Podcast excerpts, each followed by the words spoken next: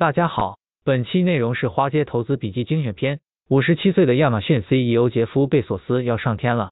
时间：七月二十日，也就是他七月五日卸任亚马逊 CEO 的两周后。那一天也是阿波罗十一号登月五十二周年。人物有他本人、弟弟马克·贝索斯。十分钟的飞行是蓝色起源的新谢泼德号火箭的首次载人飞行，号称最棒的冒险。这个火箭太空舱被设计用来将六名乘客送入亚轨道空间。